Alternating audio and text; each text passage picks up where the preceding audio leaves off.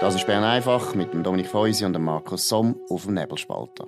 Der Podcast wird gesponsert von Swiss Life, ihrer Partnerin für ein selbstbestimmtes Leben.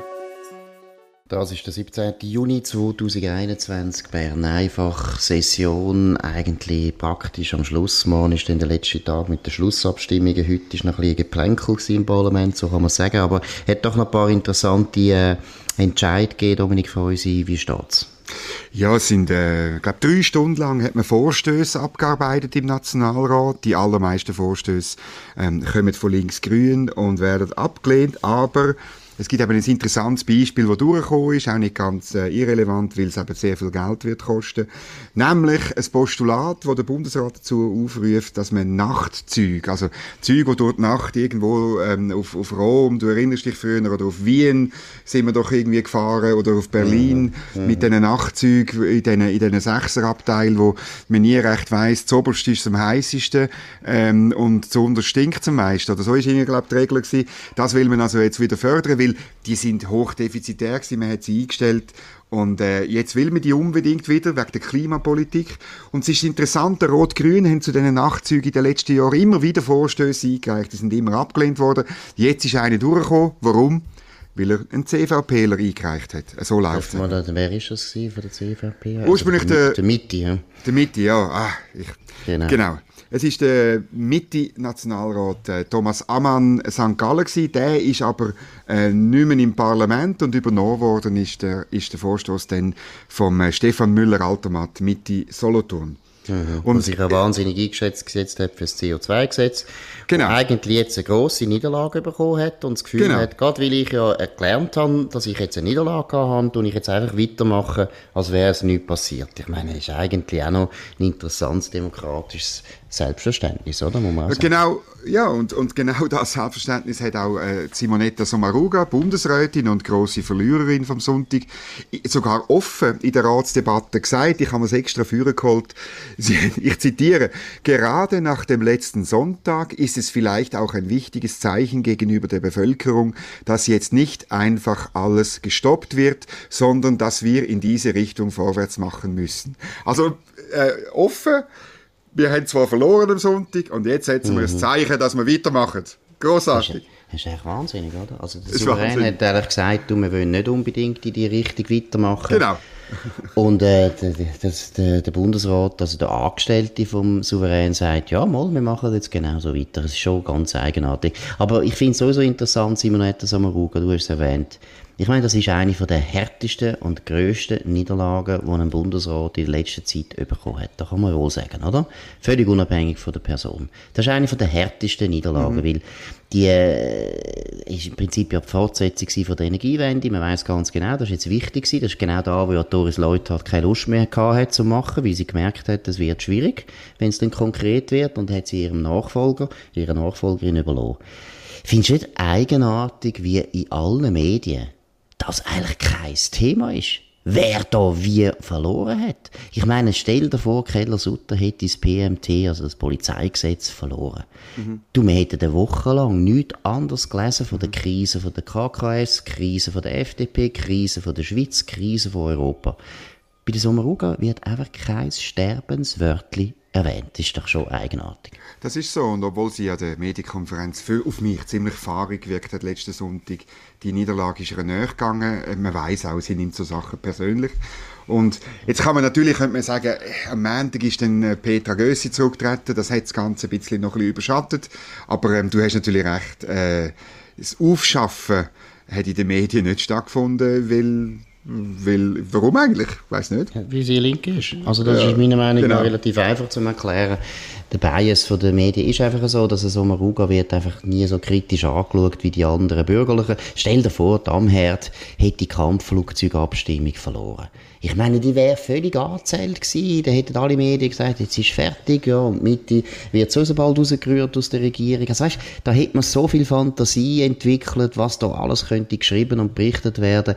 Bei der Sommaruga einfach Schweigen im Wald. Obwohl es objektiv eine sehr harte Niederlage ist, weil es ist eine knappe Niederlage.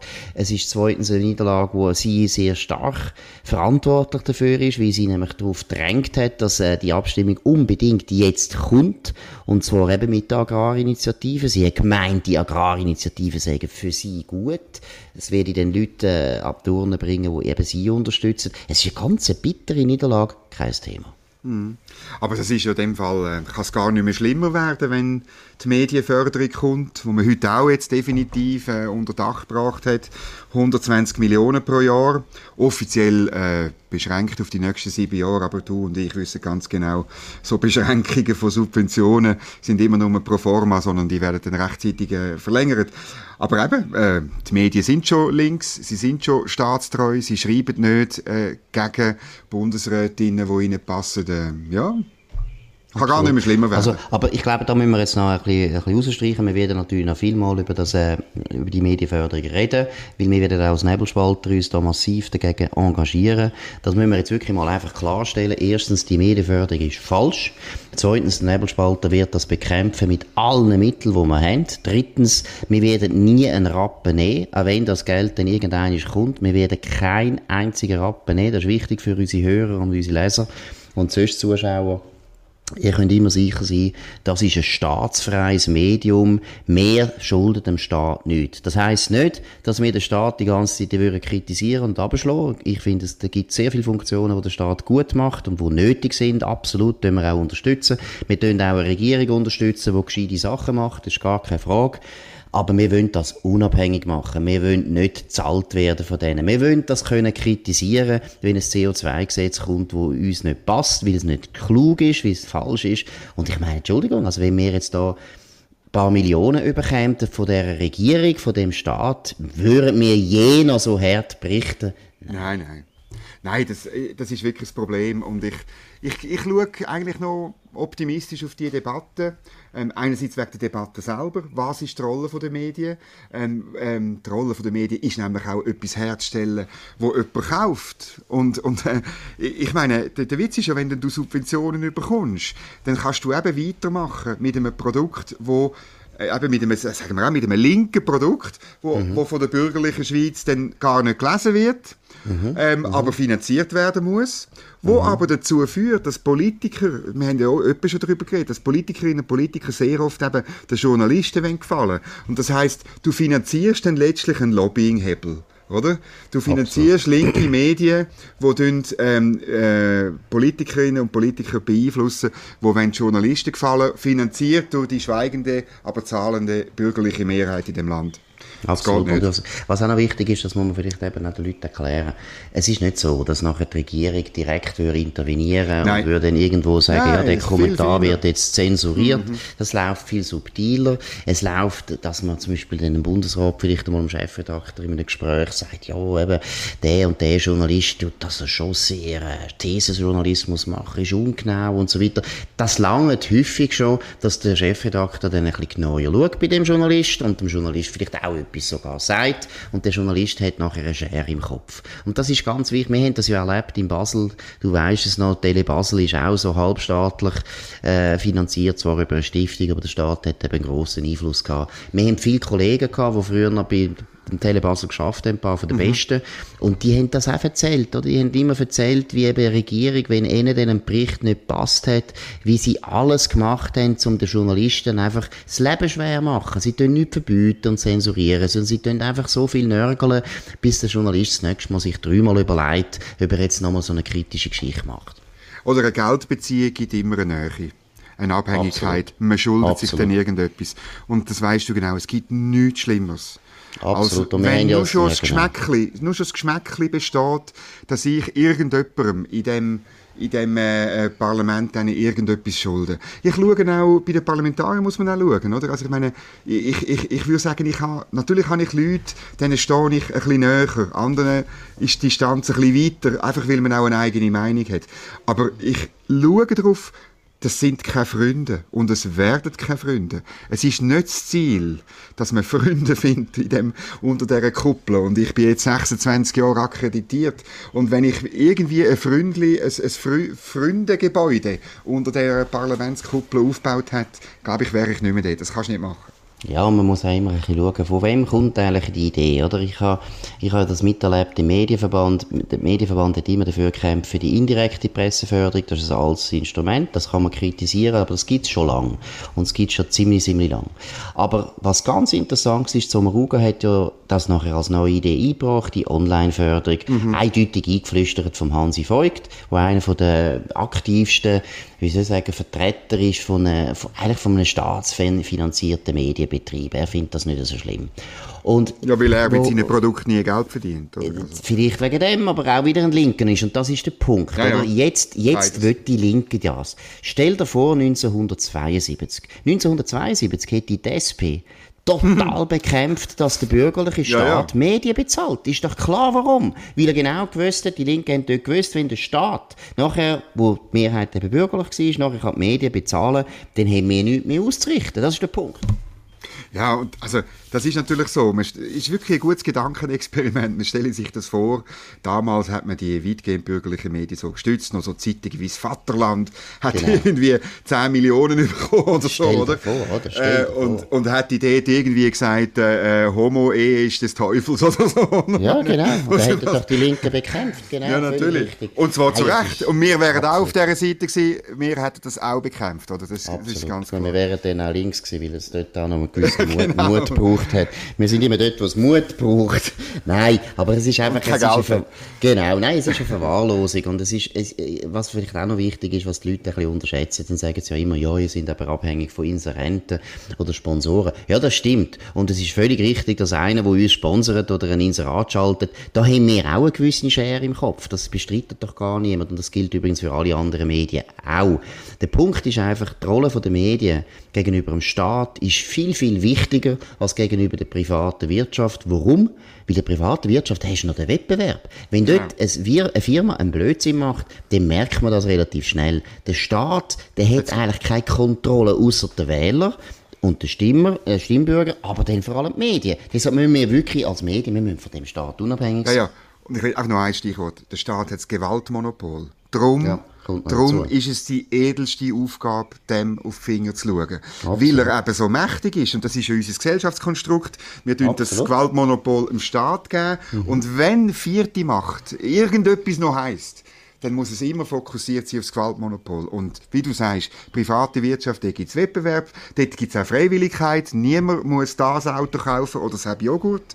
Und äh, niemand kann mir aufzwingen, das zu finanzieren. Beim Staat ist das anders. Darum Absolut. ist es so heikel. Und darum also, ist Finanzierung durch den Staat einfach nicht ein No-Go. Absolut. Also wir werden das Referendum auf jeden Fall unterstützen, wir werden uns engagieren dagegen. Wir werden auch schauen, dass die anderen Medien ein bisschen unter Druck kommen, weil das ist meiner Meinung nach wirklich ein Sündenfall, wo da die Medien begangen haben, hätte man nicht sollen sich darauf einlassen Aber gehen wir zum nächsten Sündenfall. Genau. Äh, Joe, Joe, Biden in Genf, deine Eindrücke. Joe Biden trifft den Putin. Sie sind beide schon wieder daheim, glaube ich. Oder ich weiß nicht, ob der Biden schon, ja, keine Ahnung, ob der schon wieder daheim ist. Auf jeden Fall, wie, wie sind deine Eindrücke, deine Analyse von Genf? Ja, man hat, äh, man hat den Gipfel gemacht. Äh, die Schweiz hat eine gute Falle gemacht, muss ich sagen. Es hat alles geklappt. Wir haben die Rolle gemacht, die uns äh, zukommt. Was die beiden Herren so lange besprochen haben, offenbar eben über äh, Cyberangriff aus Russland, äh, da geht es dem Herrn Biden natürlich ein bisschen darum, das Narrativ aufrechtzuerhalten, dass 2016 der, der Donald Trump nur wegen, wegen ähm, russischen Troll im Internet Präsident geworden ist und so. Das ist so klein-klein. Ähm, für den Putin ist allein das Treffen ein Erfolg, oder? Die, die Bilder aus Genf. Ähm, ganz interessant, hast du das Bild gesehen, wo sie so in einer Bibliothek hocken und zwischen ihnen so einen Globus. Mhm, oder? Mhm, das ist natürlich, also man weiß, der Putin mhm. macht gern Geopolitik und so. Ja, ja. Das ist natürlich genau das Bild, das er die Heime verkaufen will. Also von dem her PR-Stand äh, geglückt der, beim Herr Biden, äh, er kommt mir halt wirklich vor wie ein Tatterkreis, ich kann es leider nicht anders sagen. Äh, aber ja, es ist auch nichts Schlimmes passiert jetzt auf seiner Seite. Nein, aber du hast es selber erwähnt, oder? Man hat ja Bilder gesehen, also so Videos auch aus äh, England, wie er dort an dem Gipfel von der G7 ja, ja. auftreten ist. Und da muss man einfach sagen, der Mann, das ist ein alter Mann und der hat nicht mehr, ja, der hat eigentlich nicht mehr die körperliche Verfassung, die es braucht für das härteste und anstrengendste und wahrscheinlich wichtigste Amt der Welt. Das ist meiner Meinung nach, ehrlich gesagt, aus Sicht der Demokraten, das ist verantwortungslos, dass man aus einfach aus Machtgier so einen alten Mann vorgeschoben hat. Man hat ihn ja nur vorgeschoben, weil er der Einzige noch war, der ein bisschen zentristisch wirkt. Die Demokraten genau. haben genau gewusst, wir haben keinen einzigen Kandidat, wo die Leute uns, die einfachen Leute uns noch abnehmen, dass der etwas mit einfachen Leuten zu tun hat. Der Joe Biden war das letzte Aufgebot gewesen. Man hat wirklich, es kommt mir ein bisschen vor wie die Russen früher noch, in der Sowjetunion, oder? Man hat wirklich die ältesten Leute aus dem Politbüro hat man noch befördert und nachher mit irgendwie mit Wachsen so präs prä präsentiert, dass die Leute das Gefühl haben, die sind ja ganz jung und, und das ist jetzt einfach nicht, das ist nicht der Fall beim Joe Biden und ich finde, das ist genau wie es du richtig sagst, ich meine, der Putin wirkt gesund, der wirkt stark. Du, die lachen ja noch miteinander, ganz fröhlich und nett. Ja, ja. Und du denkst, hey Joe, du hast vor zwei Monaten gesagt, das ist ein Killer. Hätte dir jetzt gesagt, er sei nicht ein Killer und du glaubst ihm, oder was ist los? Also weißt, ich, auch das finde ich, das geht eigentlich nicht. Und äh, natürlich wird das jetzt in Amerika nicht groß kritisiert, aber es ist schon also ein ganz gespässiger Vorgang. Ja, ich finde auch. Und ähm, also wir, wir tun in den Show Notes die, das, das Video von Ben Shapiro, den Zusammenschnitt aus, aus, aus Stückchen, die er gemacht ah, ja, gut, hat, genau, wir verlinken, weil weil man das so schon nie sieht. Oder muss ich sagen, das ist natürlich klar, der Ben Shapiro macht aus dem seine Show, aber das ist seine Aufgabe und ich, ich finde es auch gut, man muss es einmal sehen, wie er da ja, durch ein Restaurant in Cornwall taumelt und offensichtlich nicht weiß, wo er ist. Und dann mhm. kommt eine junge Dame und nimmt ihn bei der Hand und zieht ihn weg. Es ist also, mhm. oder, mhm. oder äh, wo er einen, äh, einen Staatschef begrüßt, äh, wo unmittelbar vorher äh, Boris Johnson begrüßt hat. Und ähm, alle, alle von diesen G7 lachen darüber, mhm. lachen dann mhm. aus. Ja, mir hat jemand erzählt, der sehr, sehr äh, gute Kontakte hat in Washington, dass es wirklich so ist, dass der Joe Biden, der, der geht normalerweise etwa um sieben ins Bett, weil der so mhm. erschöpft ist, der, der haltet das eigentlich nicht mehr durch. Oder? Aber das habe ich auch von Genf gehört. Ich, ich habe nichts gegen Leute, ich habe nichts gegen Leute, die Zeitung ins Bett gehen, aber die stehen dann wahrscheinlich um drei auf. Aber ich will das gar nicht, das ist immer gefährlich. Ich will ja, weiss Gott, nicht irgendwie da tun, einen alten Mann noch irgendwie verspotten. Das ist wirklich nicht der Punkt. Der, der Joe Biden tut mir leid. Natürlich finde ich ihn politisch wirklich furchtbar, teile praktisch nichts, was er sagt, aber ich finde das ein ganzes trauriges Ritual, das da abläuft. Ja, und das ist ähm, am Schluss des Tages ist eine Schwäche vom Westen. Ich würde gern, ich will gern, dass der, der Leader von der freien Welt soll ein ein, äh, er ist egal wie alt. Ähm, der Ronald Reagan ist auch nicht jung gewesen, oder? Also mhm. er ist ja, er hätte ja das müssen, be, er hätte das müssen bekämpfen. Der, der Vorwurf, er sei so wahnsinnig alt und hat dann die berühmte Szene, wo er gesagt hat, also er werde die Jugend von seinem Kontrahent nicht mhm. ausnutzen für den Wahlkampf. Mhm. ja, das ist ein guter Witz. Wobei, aber, ich muss auch mal sagen, kritisch, oder? Reagan ist wahrscheinlich am Schluss eben auch nicht mehr fit genug gewesen, oder? Er hat ja dann auch Alzheimer bekommen. Gibt natürlich starken Verdacht, dass er eigentlich Alzheimer er eben auch schon gehabt hat in der letzten Zeit, von seiner zweiten Präsidentschaftszeit. Kann also auch sein. Also auch ah, bei ja. Reagan ist das nicht gut gewesen. Beim Wilson ist es ganz extrem gewesen. Mhm. Und das ist eigentlich etwas, was von der Verfassung her, also das ist ja übrigens das, was ja am Trump auch haben wollen anhängen, ja, oder immer gesagt genau. haben, der sei gesundheitlich nicht mehr, nicht mehr fit für das. Und beim Biden hat man also wirklich grosse Fragezeichen. Ja. ja gut, das ist es jetzt gewesen von Bern einfach, heute am 17. Juni. 2021 morgen ist noch der letzte Tag der Session, da werden Schlussabstimmungen sein, da werden wir sicher auch noch etwas dazu zu sagen haben, aber ist vor allem auch ein Bundesrat. Es wird erwartet, glaube ich, bin ich da richtig informiert, Dominik, dass über Kampfjets soll geredet werden. Genau, das kann sein, dass ja. das noch wollen, dass das noch wollen, äh, fertigstellen morgen der Entscheid, keine Ahnung. Joe Biden hat ja schaurig geworben für die mhm. amerikanischen mhm. Flugzeuge. Mal schauen, was da läuft. Wir werden das besprechen morgen am 5 Uhr, gleiche Zeit, ja, eben offensichtlich gleiche Zeit. Bern einfach, bleiben dran. Wir wünschen einen schönen Abend und danke für die Aufmerksamkeit. Das war Bern einfach mit dem Dominik Feusi und dem Markus Somm auf dem Nebelspalter. Der Podcast wird gesponsert von Swiss Life, ihrer Partnerin für ein selbstbestimmtes Leben. Den Podcast könnt ihr auf nebelspalter.ch abladen und auf allen gängigen Plattformen wie Spotify oder Apple Podcast und so weiter.